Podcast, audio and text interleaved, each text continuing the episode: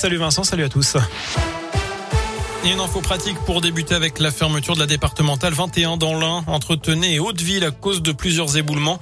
Cela va durer jusqu'au 25 mars environ. Et d'ici là, des, des déviations sont possibles. On vous a mis le détail sur radioscope.com. À la une, ce lundi, l'épidémie n'est pas finie. Mise en garde tout à l'heure du président du conseil scientifique, Jean-François Delfrécy. Alors qu'à partir de ce lundi, le port du masque n'est désormais plus obligatoire dans les écoles, les magasins ou en entreprise. Il reste en revanche requis dans les hôpitaux, les EHPAD ou encore les transports. Le pass vaccinal, lui, est suspendu jusqu'à nouvel ordre alors que le pass sanitaire est maintenu uniquement dans les établissements de santé. Nouvelle levée des restrictions en France alors que le nombre de cas repart à la hausse depuis plusieurs jours. Augmentation qui nous paraît maîtrisable selon Jean-François Delfrécy.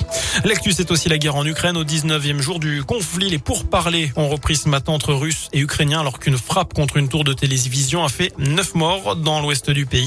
La France a envoyé quatre mirages en Estonie hier alors que l'Ukraine réclame à nouveau de verrouiller son espace aérien, sans quoi les roquettes russes tomberont sur des pays membres de l'OTAN. C'est ce que dit le président Zelensky. Après deux semaines de conflit, le Kremlin annonce de son côté que l'armée russe n'exclut pas de prendre le contrôle total des grandes villes ukrainiennes. La guerre en Ukraine et ses conséquences en France, le sujet d'une grande soirée politique sur TF1 avec 8 des 12 candidats à l'élection présidentielle, mais pas de débat. Seront sur le plateau Emmanuel Macron, Hidalgo, Yannick Jadot, Marine Le Pen, Jean-Luc Mélenchon, Valérie Pécresse, Fabien Roussel et Éric Zemmour. Émission en direct à partir de 20h20. Enfin, pas de panique si vous voyez des Canadaires dans le ciel de Saône-et-Loire demain. Deux seront en manœuvre ce mardi dans le cadre d'une formation des pompiers spécialistes de feux de forêt. Le décollage est prévu à l'aéroport de Saint-Tian à 14h. Le largage de l'eau se fera lui au niveau du Mont Viola à Beaubery. Voilà pour l'essentiel de l'actu. Prochain point avec l'info dans une demi-heure. Je vous souhaite une excellente soirée.